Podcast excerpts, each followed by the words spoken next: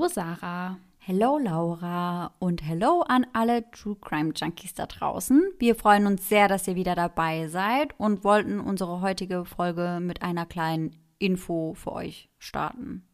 Die meisten von euch haben es ja schon entweder über Instagram oder über Facebook mitbekommen. Und zwar sind wir jetzt ganz offiziell bei Patreon. Yay! genau, und für alle, die nicht wissen, was Patreon ist oder unseren Instagram- oder Facebook-Post verpasst haben, Patreon ist für uns eine Art Online-Fanclub, aber eigentlich ist Patreon eine Plattform, um Künstler einfach auch finanziell unterstützen zu können. Und dort liefern wir euch dann noch extra Content, also einmal eine ganz normale Folge zusätzlich in voller Länge und dann nochmal eine Special-Folge, in der wir alle unsere Outtakes und Versprecher zusammenschneiden. Ja, und ich finde, alleine das ist ein Grund, Patron zu werden. Ja. Denn ungelogen, unsere Outtakes sind einfach so, so lustig. Ja. Und dann gibt es noch etwas für alle etwas ungeduldigen HörerInnen. Und zwar werdet ihr unsere regulären Folgen, die normalerweise ja immer sonntags rauskommen, schon samstags streamen können. Ab 12 Uhr mittags schon. Ja. Außerdem haben wir uns auch noch eine kleine Überraschung für jeden, der Mitglied wird, überlegt. Und wir sind gerade auch noch dabei, an ein paar kleinen Goodies zu arbeiten. Da können wir aber noch nicht so viel verraten, aber es wird auf jeden Fall ziemlich, ziemlich cool. Und den Link zu Patreon und zu unserer Seite natürlich werde ich euch dann in die Show Notes packen. Also schaut da auf jeden Fall mal vorbei. Aber die Seite ist www.patreon.com slash Dark. Alles zusammengeschrieben. Genau, also eigentlich super easy, solltet ihr auf jeden Fall hinbekommen. Und wir freuen uns wirklich über jeden Einzelnen, der sich entscheidet, uns da zu unterstützen. Das geht auch nur für einen Monat oder für zwei oder für drei. Ihr könnt uns so lange abonnieren, wie ihr wollt, weil es da keine langen Kündigungsfristen oder sonstiges gibt. Also es ist nicht so, dass ihr ein Abo abschließt und dann erst in einem Jahr wieder da rauskommt. Ja. Und wir haben mittlerweile auch schon stolze 19 Mitglieder, Ja. was uns richtig, richtig freut. Also wir haben echt Angst gehabt, dass ihr das vielleicht nicht so gut aufnehmt, aber die meisten haben das wirklich toll aufgenommen und wir freuen uns so extrem, dass ihr da so viel Verständnis habt. Und dass da schon so viele Leute mit dabei sind in den wenigen Tagen, echt Wahnsinn. Genau, deswegen jetzt an dieser Stelle nochmal ganz speziell für jeden einzelnen Patron. Vielen, vielen Dank, dass ihr uns unterstützt und ja, ihr seid wirklich klasse. Ja. Und alle anderen HörerInnen natürlich auch. Ja, also so absolut. ist es überhaupt nicht. Wir sind wirklich über jeden Einzelnen extrem dankbar. Und wir haben an dieser Stelle wieder die Ehre zu verkünden, dass die heutige Folge auch wieder von der Telekom gesponsert wird. Unser erster richtiger Kooperationspartner. Richtig cool. Ja, mega cool. Und deswegen würden wir im Folgenden einfach nochmal den Clip von Magenta TV mit einbauen und wir würden uns freuen, wenn das vielleicht sogar für den einen oder anderen ganz interessant wäre. Sprich mir nach, Freddy. Magenta TV ist die Plattform. Magenta TV ist die Plattform Für Live-Fernsehen. für Live-Fernsehen. Du musst die Leute, du musst sie umarmen mit deiner Stimme. Okay. Für Filme und Serien in der Megathek. Und für die Streaming-Anbieter. Und für die Streaming-Anbieter. Der Tarif Magenta TV Smart. Jetzt mit dem deutschen Streaming-Angebot TV Now Premium. Erleben Sie Magenta TV auch unabhängig vom Internetanbieter. Schnell beraten lassen bei der Telekom. So, und das war es auch schon. Wir hoffen, wie gesagt, dass das für den einen oder anderen vielleicht ganz spannend war. Und dann fangen wir an mit dem zweiten Teil vom Diatlo Pass. Genau, also falls ihr den ersten Teil dazu noch nicht gehört habt, würden wir euch empfehlen, vielleicht erstmal den ersten Teil zu hören und dann wieder zu dieser Folge zurückzukommen. Weil sonst ergibt das, was ich gleich erzähle, für euch relativ wenig Sinn. Obwohl man ja dazu sagen muss, dass alles rund um den Tjatlo Pass nicht wirklich viel Sinn ergibt. Allerdings.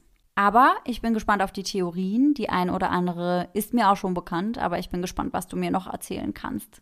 Ja, ich freue mich auch schon sehr darauf, aber ich kann euch eins sagen, es wird auf jeden Fall sehr mysteriös und es werden noch einige offene Fragen dazu kommen.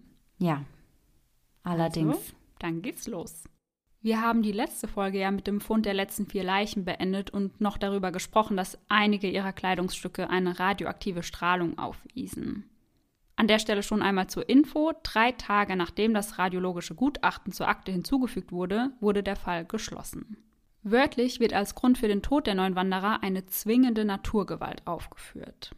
An der Infotafel der UPI werden Plakate aufgehängt, um über die Begräbnisse der Verstorbenen zu informieren. Doch diese werden immer und immer wieder abgerissen. So möchte man verhindern, dass viele Menschen zur Beisetzung erscheinen. Doch dieser Plan geht nicht auf. Es erscheinen tausende Menschen. Ich frage mich aber auch, warum werden sie aufgehängt und von wem werden sie dann wieder abgehängt, dass niemand da hinkommt? Also wurde teilweise von der Uni dann selbst wieder abgehängt. Mhm. Und ich komme jetzt auch gleich dazu, warum. Mhm. Die Begräbnisse der neuen Wanderer werden aufgeteilt. Man möchte sie relativ klein halten und nicht für zu viel Aufmerksamkeit sorgen. Den Eltern der Verstorbenen wird von der KPDSU zunächst sogar nahegelegt, das Begräbnis einfach in Iftel durchzuführen, in aller Stille. Ihnen wird mit organisatorischen Maßnahmen gedroht, sollten sie dem nicht zustimmen. Oh mein Gott, wie unangebracht. Ja. Aber warum sie das machen, lässt sich relativ einfach erklären. Während des Kalten Krieges wollte die Sowjetunion wirklich alles abstehen, was in irgendeiner Weise einen negativen Fokus auf sie lenken könnte. Sie waren einfach der Meinung, dass der Fall am Djatlo-Pass ein schlechtes Bild auf sie werfen könnte. Als die Partei jedoch merkt, dass die Drohungen nichts nützen, geben sie nach. Am 9. März findet dann also das erste Begräbnis statt. An diesem Tag werden Juri Doroschenko, Igor Djatlov, Sinaida Kolmogova und Juri Krivonischenko beigesetzt. Bis auf letzteren finden sie alle auf dem Michailovskoje-Friedhof ihre letzte Ruhe. Juri wird auf dem Ivanovskoje-Friedhof beerdigt. Nur einen Tag später, am 10. März, wird dann auch Rustem Slobodin auf dem Michailovskoje-Friedhof beigesetzt. Die Beisetzung der übrigen Wanderer findet im Mai statt. Zolotarow wird auf dem Ivanovskoje-Friedhof neben Juri Doroschenko beerdigt. Die anderen drei ebenfalls auf dem Michailovskoje-Friedhof. In der heutigen Folge werde ich hauptsächlich auf die verschiedenen Theorien eingehen, denn da gibt es ziemlich viele und es sind alle möglichen Erklärungen vertreten. Mhm. Dazu gehören natürliche, paranormale und kriminelle Theorien. Was unter anderem dafür sorgt, dass es bis heute die wildesten Theorien zu dem Fall gibt, sind die Fehler in der Beweisaufnahme. Wir hatten ja beispielsweise in der letzten Folge schon kurz den Abbau des Zeltes angesprochen, Mhm. der eben nicht richtig dokumentiert wurde. Noch dazu kommt, dass einfach zu wenig fotografiert wurde. Unter anderem wurden zu wenig Fotos der Leichen und der Spuren im Schnee gemacht. Und dazu muss man sagen, dass bei einem Leichenfund vorgeschrieben ist, wie viele Fotos gemacht werden müssen Mhm. und aus welcher Perspektive. Und es gibt ja Fotos von den Verstorbenen, die findet man auch richtig leicht im Internet. Und die waren auch in dem Buch abgebildet, was ich gelesen habe. Aber es waren einfach zu wenige Fotos. Ja. Auch der Umgang mit den gefundenen Beweisstücken ließ zu wünschen übrig. Einige von ihnen verschwanden ohne ersichtlichen Grund komplett und tauchten nie wieder auf. Ernsthaft? Ja. Okay. Doch bevor wir mit der ersten Theorie anfangen, gibt es noch ein paar Fakten, die ihr unbedingt wissen solltet. Ich habe in der letzten Folge, falls ihr euch erinnern könnt, darüber gesprochen, dass das Zelt schon einige Schnitte aufwies, als man es fand. Und genau diese Schnitte sind in dem Fall ganz besonders wichtig. Das Zelt wird wie die anderen Fundstücke zuvor in Iftel untersucht.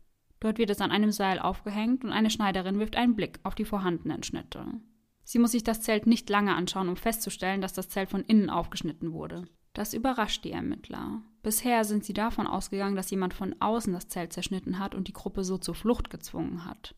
Jetzt wissen sie, die Wanderer haben das Zelt selbst aufgeschnitten. Aber warum? Es wird nun ein komplettes Gutachten über das Zelt erstellt.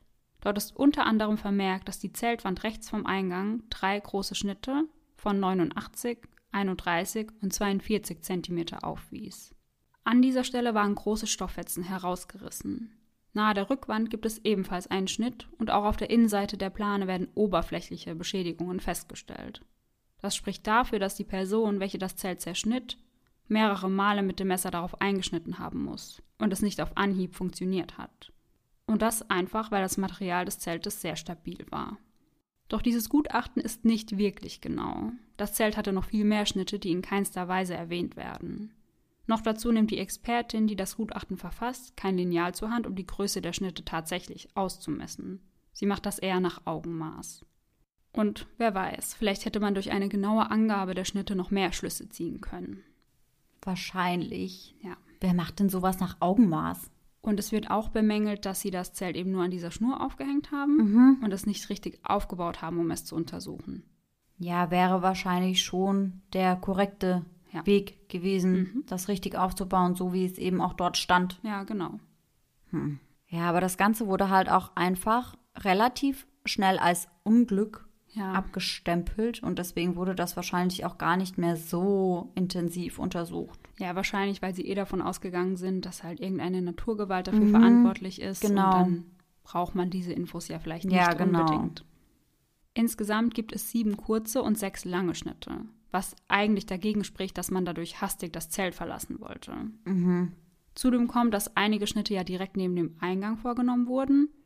Also die Person, die die Schnitte verursacht hat, sage ich mal, wäre schneller draußen gewesen, wenn sie einfach den Zelteingang genutzt hätte. Ja, das stimmt. Aber für was könnten diese Schnitte denn sonst gemacht worden sein? Da kommen wir jetzt gleich drauf zu Mhm. sprechen. Die Zeltwand ist ziemlich robust und daher dauert es, wie ich ja bereits erwähnt habe, auch sehr lange, diese aufzuschneiden. Wozu also dieser Aufwand? In den Akten werden die großen Schnitte mit dem Verlassen des Zeltes erklärt. Die kleinen werden auch hier eher unter den Teppich gekehrt. Doch Vermutungen gibt es bezüglich der kleinen Schnitte dennoch. Vielleicht wollten die Wanderer schnell die Möglichkeit haben, einen Blick auf die Umgebung zu werfen und haben die Schnitte deshalb verursacht. Denn durch die Lage der Schnitte hätte man eine optimale Übersicht über das Gebiet unterhalb des Zeltes gehabt. Aber auch hier eigentlich die Frage, da muss ja irgendwie eine Ausnahmesituation eingetreten sein, um wirklich sein Zelt zu zerschneiden. Also normalerweise würde man ja einfach den Ausgang nutzen und würde da rausschauen. Ja, sie gehen auch davon aus, dass irgendetwas eine ganz große Angst bei ihnen ausgelöst hat. Dass sie deswegen dann eben die Schnitte in das Zelt gemacht haben Ja. und sich nicht getraut haben, durch den richtigen Eingang bzw. Ausgang rauszuschauen. Genau, unter anderem. Hm. Die Schnitte könnten aber auch der Luftzufuhr oder der Kontrolle der Schneeschicht auf dem Zelt gedient haben. Nur einer der wirklich vielen Schnitte am Zelt stammt nicht von der Gruppe selbst. Dieser entstand, als die Männer des Suchtrupps sich mit dem Eispickel Zugang ins Zeltinnere verschafft haben. Na, immerhin wurde das dokumentiert. Ja. Und jetzt kommen wir auch auf den beschädigten Skistock zurück, den ich ebenfalls schon in der ersten Folge angesprochen habe. Nur kurz zur Erinnerung, dieser ist mit einem Messer beschädigt worden und man konnte sich das absolut nicht erklären. Mittlerweile geht man davon aus, dass das Zelt zu diesem Zeitpunkt stark durchhing und die Gruppe den Stock verwenden wollte, um das zumindest ein bisschen zu beheben. Ja, plausibel. Ja. Und jetzt spanne ich euch nicht weiter auf die Folter und wir beginnen mit der ersten Theorie. Let's go. Ja. Starten wir mit der Lawinentheorie. Der Forscher Bojano hat über diese Theorie ein ganzes Buch geschrieben. Laut seiner Theorie wurde durch das unachtsame Verhalten der Gruppe eine Lawine ausgelöst.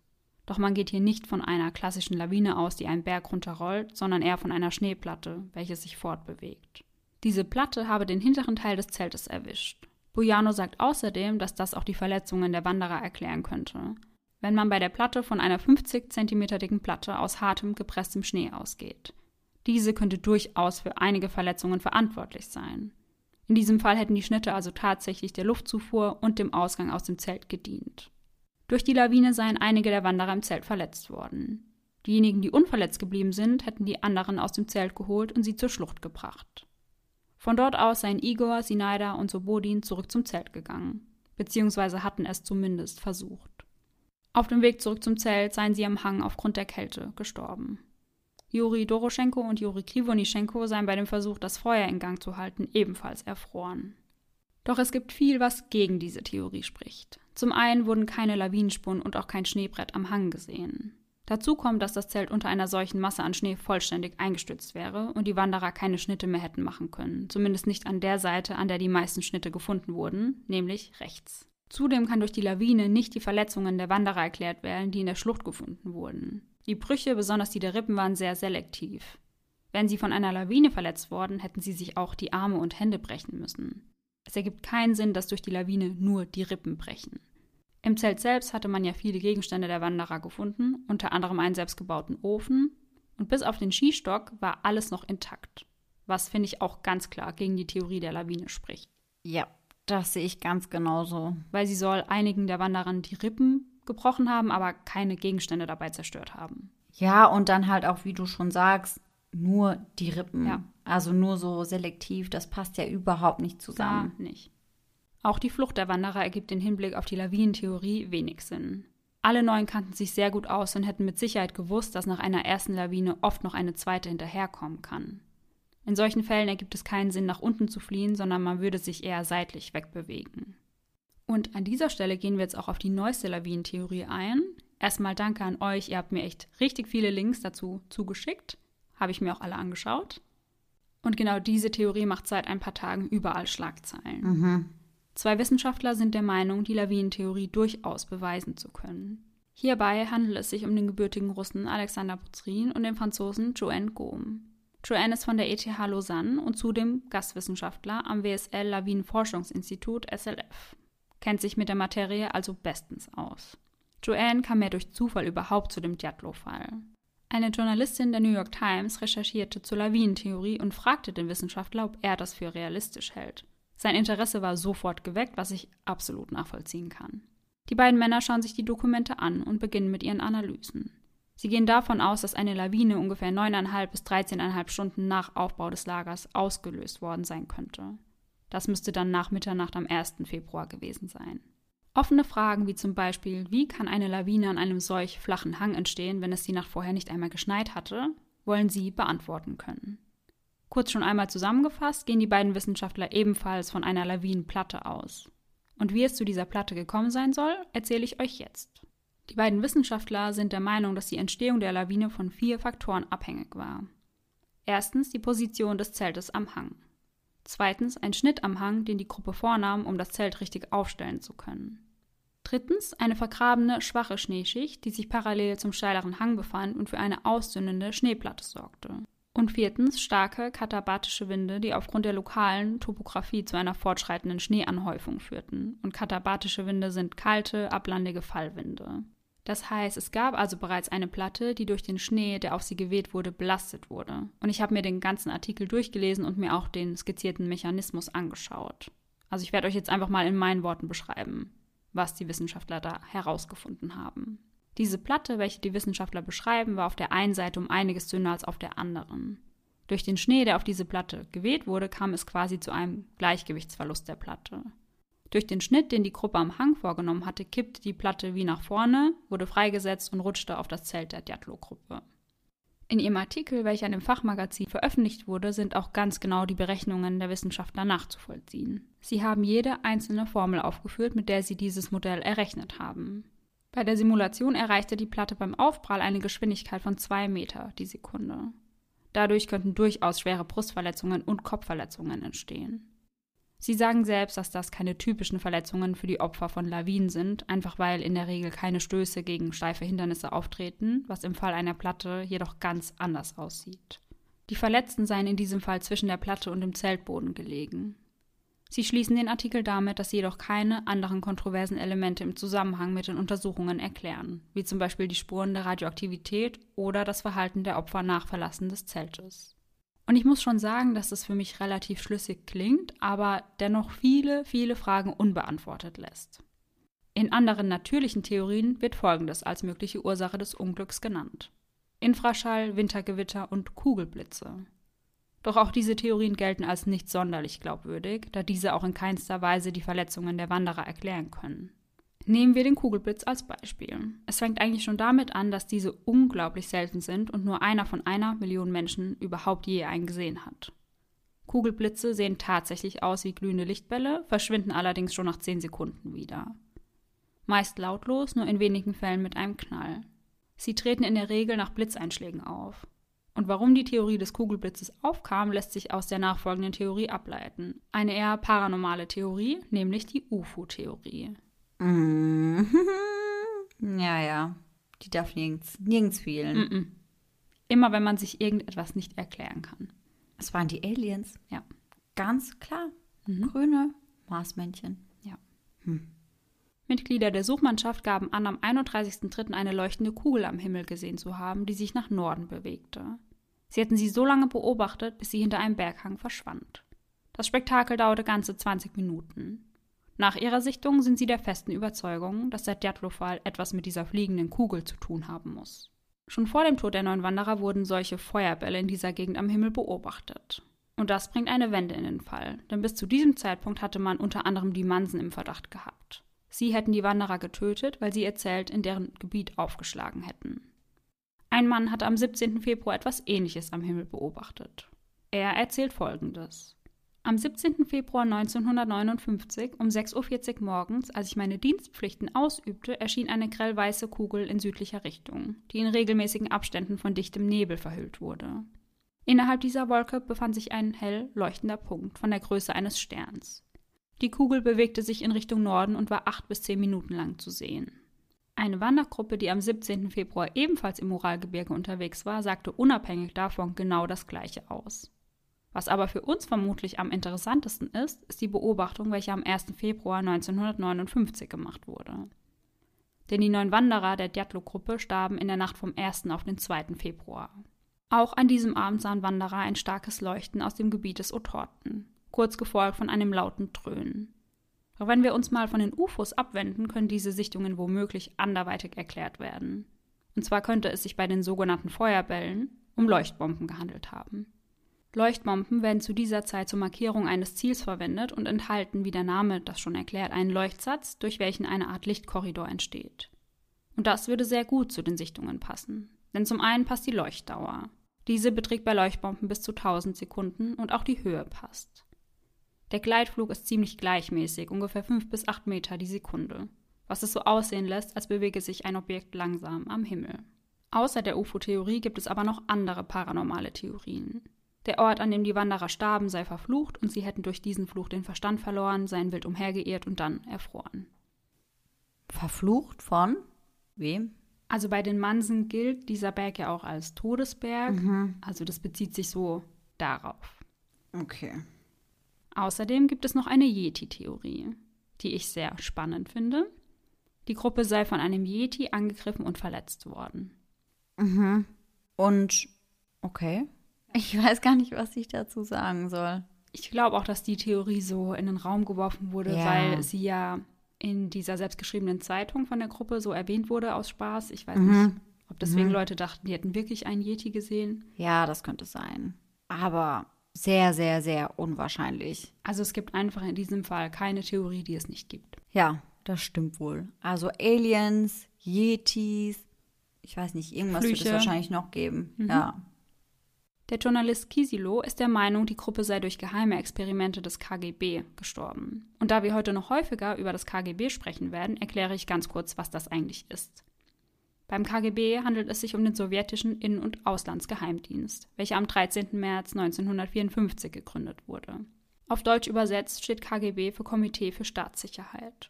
Aber jetzt zurück zur Theorie. Dabei ging es um die Entwicklung einer Superwaffe. An dieser Stelle würde ich den Journalisten einfach mal zitieren, um euch ein genaueres Bild der Theorie zu vermitteln. Die Art der Verletzungen erlaubt die Annahme, dass Menschenversuche durchgeführt wurden. Mord durch eine Strahlung unbekannter Herkunft. Zwei Personen wurden durch die Einwirkung auf den Brustkorb getötet und zwei weitere durch eine Einwirkung auf den Schädel. Basierend auf modernen Menschen- und Tierversuchen, die bereits in die Tausende gehen, kann man mit Sicherheit davon ausgehen, dass in der UdSSR Ende der 50er Jahre Experimente an Menschen zur Zerstörung der inneren Organe und des Knochengerüsts durch eine unbekannte Energie durchgeführt wurden, die von bestimmten Apparaten auf Feuerbälle ausgestrahlt wurden. Lydias Zunge konnte zu Versuchszwecken auf der Astralebene entfernt worden sein, woraufhin sie auf der physikalischen Ebene von selbst aufgrund des Verlustes der Astralbasis verschwand. Es fand ein Astralmord statt, der nicht nur der breiten Masse, sondern auch vielen Medizinern kaum bekannt ist. Das ist natürlich ein brutaler Mord. Und astral ist übrigens alles, was über die physische Welt hinausgeht. Kommen wir jetzt zu den kriminellen Theorien. Eine Theorie besagt, dass die Wanderer mit entlaufenen Kriminellen verwechselt wurden und daraufhin durch die Hand einer Spezialeinheit des Innenministeriums starben. Als diese feststellten, dass es sich bei den Wanderern eben nicht um jene Kriminelle handelte, musste natürlich etwas unternommen werden. Somit wurde eine ganze Deckungsoperation gegründet. Die Leichen seien mit einem Helikopter vom Pass entfernt und später dort wieder drapiert worden. Laut dieser Theorie wurde mit den Beweisen also nicht nachlässig umgegangen, sondern das diente der Vertuschung der eigentlichen Tat. Außerdem sollen die Wanderer erst nach dem Aufstieg auf den Otortenberg am 2. Februar verstorben sein. Dass sie am Hang des Gola Skjal starben, sei ebenfalls inszeniert. Doch für diese Theorie gibt es keinerlei Beweise. Selbst wenn wir diese Theorie in Betracht ziehen, bei entlaufenen Häftlingen legte man es nie auf einen Nahkampf an, sondern richtete schnell die Waffen auf sie, wenn sie nicht das taten, was von ihnen verlangt wurde. Das wiederum passt also nicht zu den Verletzungen unserer Gruppe. Noch dazu kommt, dass solche Suchaktionen nicht in der Dunkelheit stattfanden. Lassen wir auch das alles mal außer Acht und gehen davon aus, dass ein hoher sowjetischer Parteileiter tatsächlich mitverantwortlich für den Tod der Wanderer war. Dann hätte man dafür gesorgt, dass es erst gar nicht zu solchen Spekulationen kommt. Beispielsweise hätte man die Leichen in verlöteten Särgen nach Hause gebracht und den Hinterbliebenen erklärt, dass die Wanderer durch den Angriff eines Tieres gestorben sind. Niemals hätte man zugelassen, dass so viel um diesen Vorfall aufgewühlt und spekuliert wird, allein schon weil man alle negativen Schlagzeilen ja vermeiden wollte. Die Macht der Sowjetunion war totalitär. Niemand hätte das hinterfragt oder sich zumindest nicht getraut, seine Zweifel laut zu äußern. Denn eine totalitäre Herrschaft möchte seine Bürger komplett unterwerfen und versucht wirklich alle Bereiche des Lebens, sei es Beruf, Familie, Erziehung oder Freizeit, zu kontrollieren. Ein solches System lässt keine andere Meinung zu als die eigene. Eine etwas ähnliche Theorie ist die Raketentheorie. Laut dieser Theorie ist die Gruppe zufällig in ein Gebiet geraten, in der das Innenministerium geheime Tests durchführte. Es könnte sich hierbei um Atomtests, Bombentests oder eben Raketentests gehandelt haben. 200 Kilometer vom Djatlov-Pass entfernt gab es auch tatsächlich ein Gelände, auf dem einst Atomtests stattgefunden hatten. Ganz abwegig klingt diese Theorie auf den ersten Blick also nicht. Doch auch hier spricht ein Argument ganz klar dagegen. Zwischen dem 3. November 1958 und dem 1. September 1961 bestand zwischen den USA und der Sowjetunion ein sogenanntes Moratorium, also eine vorübergehende Einstellung der Atomtests. Die Einhaltung des Moratoriums wurde von beiden Seiten ganz strikt kontrolliert und hätte niemals einfach vertuscht werden können. Wäre es im Februar 1959 zu einem solchen Test gekommen, hätte zudem die komplette Kleidung aller Wanderer mit radioaktiven Strahlungen verseucht gewesen sein müssen. Und das war, wie wir wissen, nicht der Fall. Kommen wir nun zu den Raketentests. Am 1. Februar sei über dem Gebiet, in dem sich die Djatlo-Gruppe aufgehalten hatte, eine ballistische Rakete, also eine militärische Rakete, abgeworfen worden. Die Wanderer seien durch die toxischen Komponenten des Treibstoffs vergiftet worden. Durch diese Vergiftung seien sie erblindet und mussten sich aus diesem Grund aus dem Zelt schneiden und nahmen nicht den Eingang. Anschließend habe man die Rakete einfach weggeschafft. Bleibt hier auch die Frage offen, wer denn diese Rakete weggeschafft haben soll, zumal ich nicht glaube, dass das so locker easy funktioniert. Ja, das hört sich an, als wäre das ein ganz, ganz kleines Ding, ja. irgendwie mal eine Rakete von irgendeinem riesigen Hang runterzuschaffen, ja. aber das macht man ja auch nicht von heute auf morgen. Nee, eben. Ohne dass es irgendjemand auch mitbekommt. Ja. Das ist der Punkt. Im Bezirk Plesek begann im Januar 1957 der Bau eines Kosmodroms, also einen Raketenstartplatz. Doch bis zum 1. Februar gab es dort keinen Raketenstart. Das bedeutet, dass eine Rakete von Baikonur oder vom Kaipusuncha hätte gestartet werden müssen. Beides sind ebenfalls Raketenstartplätze. Von Baikonur aus gab es nie Abschüsse in Richtung Norden, einfach weil die Gefahr zu groß war, die größeren Städte zu treffen. Kapusin Shah war 1959 auf die Entwicklung operativ-taktischer Raketen spezialisiert, also auch das ist auszuschließen. Laut einer anderen Theorie sei die Djatlo-Gruppe durch entflohene Häftlinge aus der Strafanstalt Iftel angegriffen worden. Aber hätten die entflohenen Häftlinge nicht zumindest das ganze Geld mitgenommen, was die Gruppe bei sich trug? Insgesamt waren das immerhin 2000 Rubel, was wirklich viel Geld war. Im Vergleich, eine Krankenschwester verdiente zu dieser Zeit 450 Rubel im Monat. Dann gibt es noch eine Theorie, die zeigt, dass es in diesem Fall wirklich keine Theorie gibt, die es nicht gibt. Diese besagt, die Djatlo-Gruppe sei durch den Absturz einer Hängegondel eines amerikanischen Ballons verstorben bzw. verletzt worden. Mm -hmm.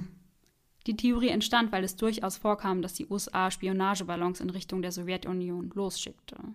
Die Gondel sei auf dem Zelt gelandet und habe dabei Lydia, Zolotarow und Thibaut Prignol schwer verletzt.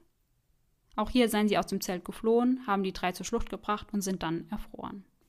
Aber auch hier stellt sich ja wieder die Frage, wo sind dann diese Reste des Ballons hingekommen? Eben, weil davon wurde nichts gefunden mhm. und der steigt ja dann auch nicht wieder einfach auf. Nö, wenn er einmal abgestürzt ist, dann ist er ja wahrscheinlich auch nicht mehr fahrtüchtig, sag genau. ich mal. Und das heißt, auch hier müsste jemand die Gondel vor dem Eintreffen der Suchtrupps weggeschafft haben. Mhm. Und selbst wenn wir davon ausgehen, dass die Wanderer wirklich durch diesen Ballon gestorben sind, das wäre für die Sowjetunion ein gefundenes Fressen gewesen. Denn so hätten sie die USA in der Öffentlichkeit schlecht machen können. Sie hätten das also ganz sicher nicht vertuschen wollen. In Vorbereitung auf den Fall habe ich das Buch Die Toten vom Djatlov-Pass von Alexei Rakitin gelesen und der Autor stellt eine ganz eigene Theorie auf. Er geht davon aus, dass die Gruppe von einer oder mehreren Personen angegriffen wurde. Er erwähnt unter anderem, dass der Notizblock von Kolevatov nie aufgetaucht ist, was dafür spricht, dass die Wanderer durchsucht wurden. Juri Judin hatte ausgesagt, dass er diesen Block immer bei sich hatte. Zudem ist er der Meinung, dass die Gruppe nie freiwillig ohne irgendwelche Schuhe aus dem Zelt gegangen wäre. Ihnen wäre mit Sicherheit bewusst gewesen, dass sie bei minus 30 Grad Außentemperatur Gefahr laufen zu erfrieren. Eben. Es waren ja auch erfahrene Wanderer. Ja und keine Anfänger. Und sie haben auch, wenn sie sich im Zelt aufgehalten haben, entweder Pantoffeln oder Filzstiefel getragen. Ja, siehst du mal. Somit geht er davon aus, dass auch das Chaos der Schuhe im Zelt nicht von der Gruppe selbst stammt. Weiter geht der Autor davon aus, dass die Mörder mit Schusswaffen ausgestattet gewesen sind und die Gruppe so eingeschüchtert wurde. Offensichtlich wurden sie jedoch nicht mit den Waffen getötet, einfach um es nach einem natürlichen Unfall aussehen zu lassen. Weiter schreibt er in seinem Buch, dass die Täter Schneeschuhe getragen haben könnten, denn diese hinterlassen kaum Spuren. Bevor die Täter Sobodin und Sinada im Schicksal überließen, wurden sie gewalttätig. Sie schlugen Sobodin zusammen, was seine Verletzungen erklären würde. Dass die Wanderer teilweise so leicht bekleidet waren, erklärt er damit, dass die Täter sie dazu gebracht haben, die Kleidung abzulegen, um die Sicherheit zu haben, dass sie erfrieren würden. Die Schnitte im Zelt wurden seiner Meinung nach von den Tätern durchgeführt, um zu überwachen, dass auch wirklich niemand der Diatlo-Gruppe zum Zelt zurückkehren würde und sie, falls es doch dazu kommen sollte, vorbereitet sein würden.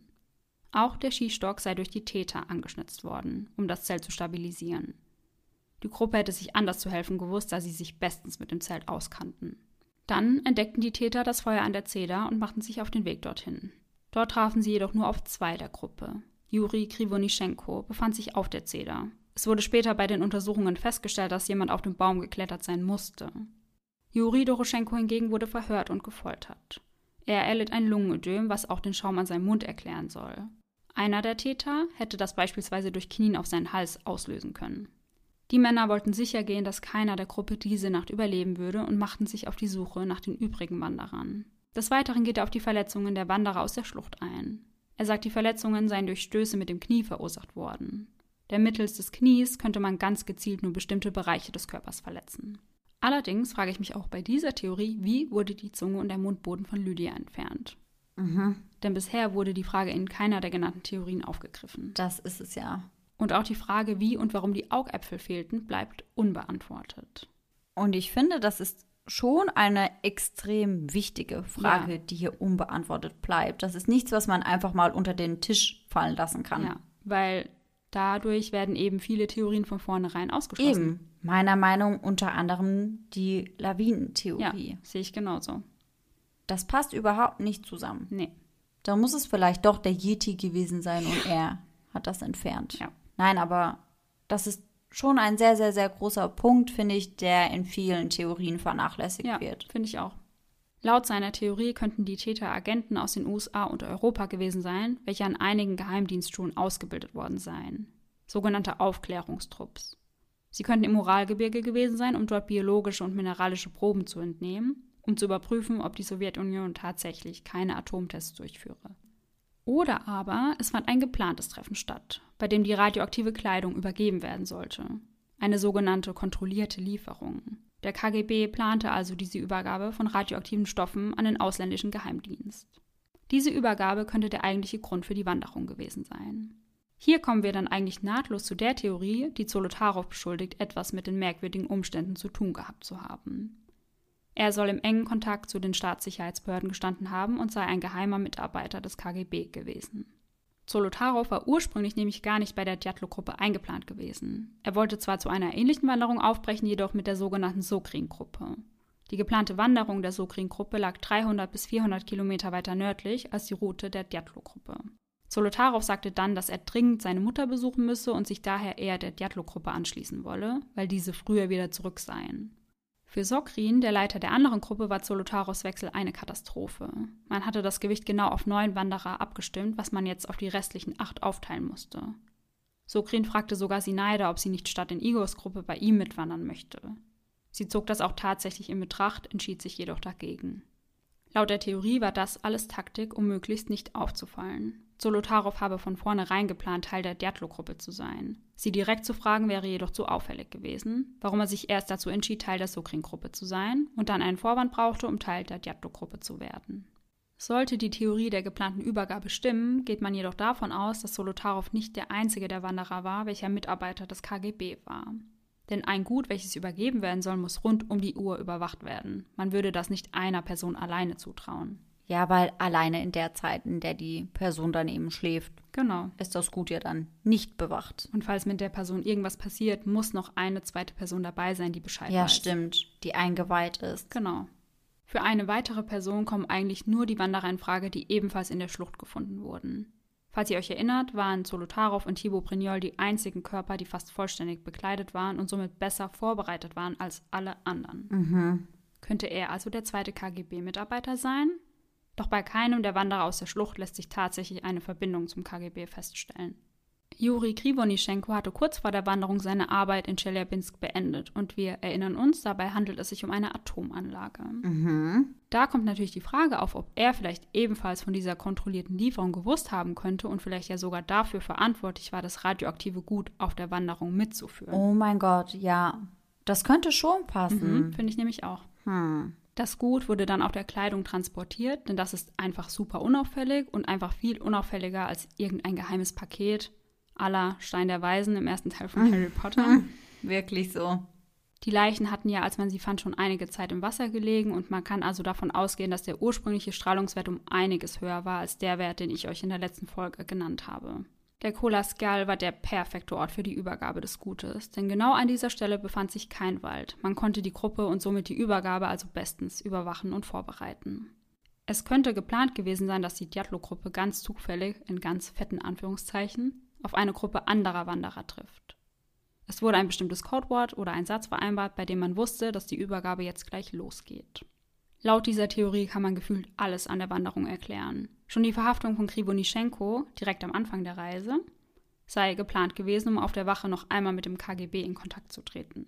Kurz vor Antritt der Wanderung sagte Zolotarow übrigens zu den anderen Mitgliedern, die ganze Welt wird über diese Expedition sprechen. Mhm. Und damit hat er ja recht behalten. Ja, auf jeden Fall. Ist auf jeden Fall ein ziemlich komischer Zufall, falls Allerdings. es ein Zufall war. Mhm.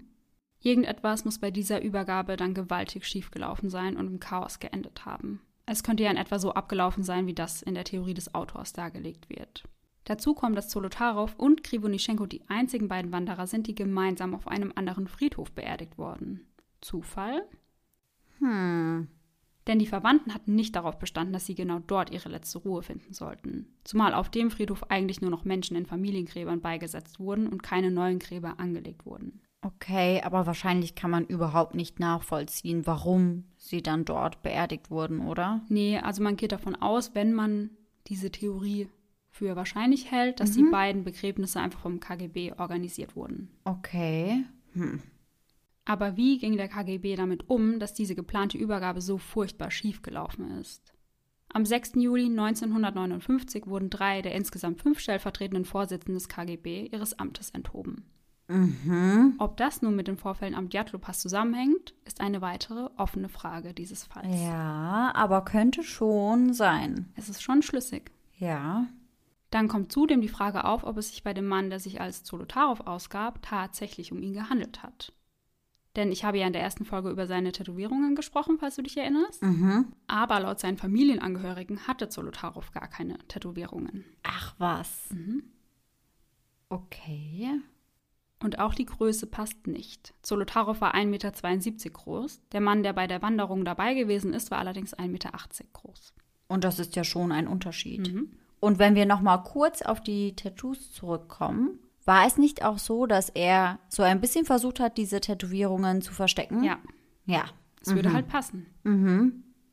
Am 12. April 2018 wird Zolotarow oder der Mann, der sich in dem Grab befindet, auf Wunsch der Angehörigen exhumiert.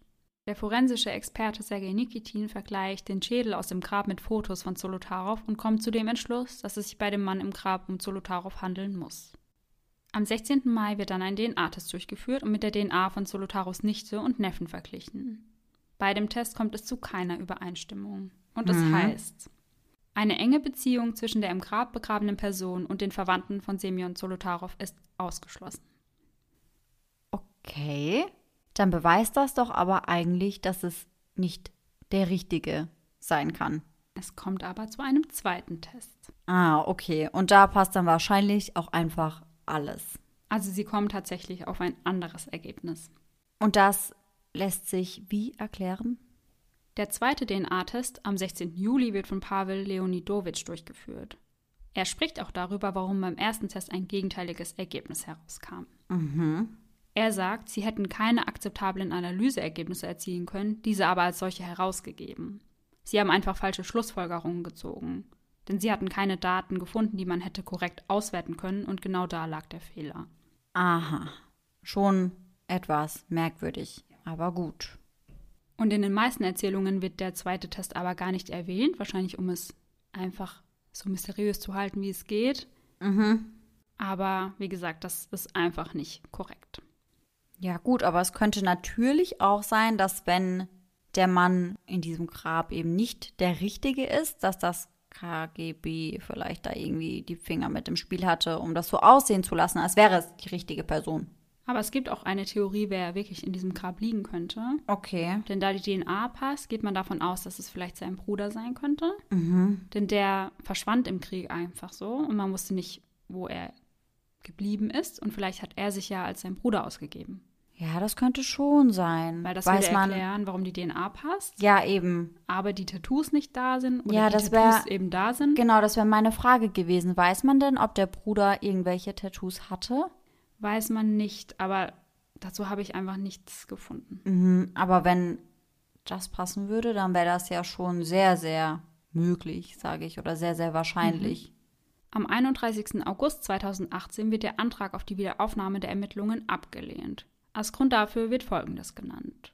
Die Untersuchungen des Falls ergaben, dass der wahrscheinlichste Grund für den Tod der Wanderer ein Zusammentreffen widriger Umstände und die Verletzungen von Sicherheitsregeln unter schwierigen Bedingungen gewesen ist. Panik unter den Menschen könnte durch eine Lawine und Schnee auf dem Zelt ausgelöst worden sein. Alle neun Menschen starben an Erfrierungen und an Verletzungen, welche vom Sturz aus der Höhe stammten. Es gibt keine Daten, die das Vorhandensein von menschenverursachten Faktoren im Zusammenhang mit dem Tod der Wanderer in diesem Fall belegen. Aus den Fallakten geht ebenfalls hervor, dass der Tod der Menschen durch einen Angriff unbekannter Personen, Tiere oder Konflikte innerhalb der Gruppe ausgeschlossen wurde. Vor diesem Hintergrund gibt es keinen Grund, die Voruntersuchung wieder aufzunehmen. Im September 2018 leitet dann die Staatsanwaltschaft der Region Sverdlovsk eine neue Untersuchung ein.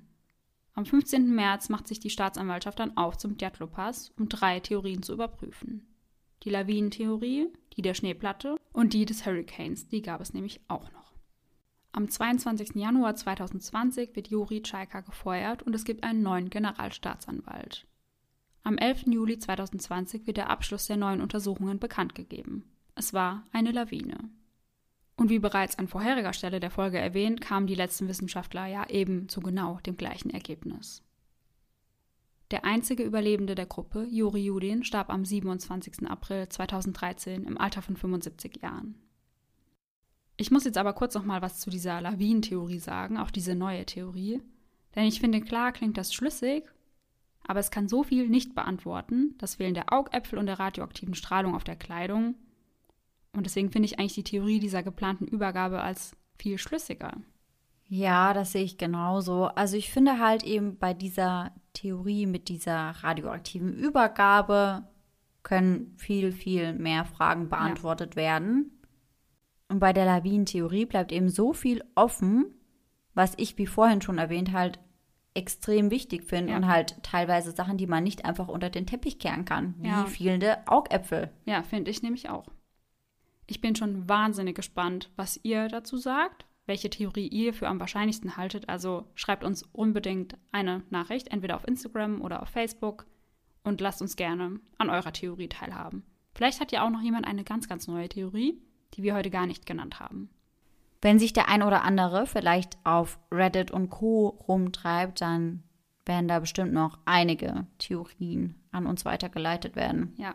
Und ich hoffe aber trotzdem, dass ich euch ein paar Informationen geben konnte, die ihr noch nicht wusstet. Mhm. Denn nach der ersten Folge haben wir wahnsinnig gutes Feedback bekommen, dass ihr einige Details des Falls noch nie so gehört habt. Und Ja. das hat mich super gefreut, weil ich glaube, in diesem Fall habe ich wirklich 20 Stunden Ausarbeitung gesteckt. Ja, eben. Und den Fall gibt es ja auch schon etwas öfter und deswegen waren viele am Anfang auch skeptisch. Aber dadurch, dass du eben so ins Detail gegangen bist, waren dann doch recht viele Leute happy, dass du den Fall nochmal gemacht hast. Und ich hoffe, dass ich euren Anforderungen in der zweiten Folge gerecht werden konnte. Ja, also meinen Anforderungen auf jeden Fall. Das freut mich schon mal.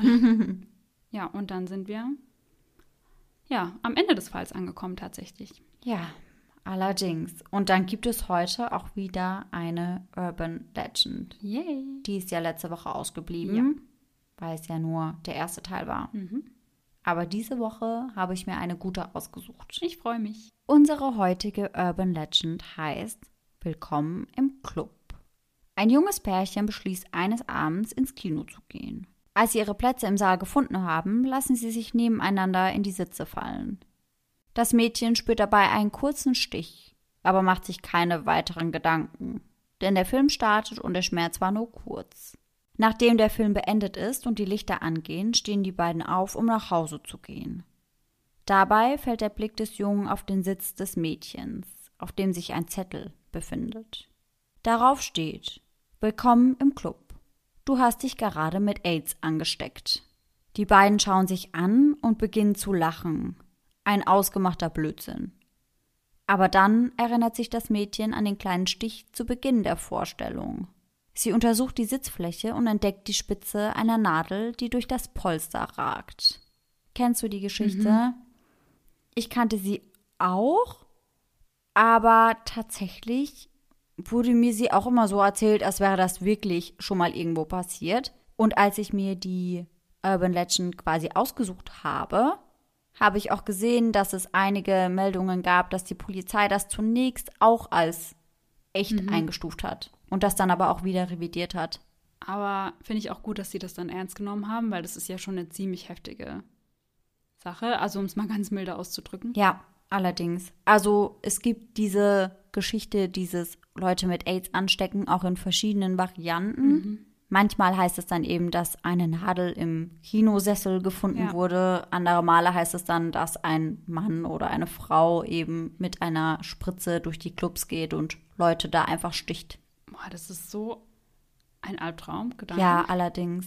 Und das wurde dann teilweise halt auch wirklich publik gemacht und da wurde dann halt vor dem Mann, der quasi mit der AIDS-Spritze Amok läuft, gewarnt. Oh Gott. Und das ist so ein schlimmer Gedanke. Mhm, total. Aber ja, ich bin mal gespannt, ob ihr die Geschichte schon mal kanntet und ob ihr sie als wahr oder als falsch, als Legende eingestuft habt. Und ja, ich bin einfach sehr gespannt, was ihr dazu sagt. Ja, ich auch.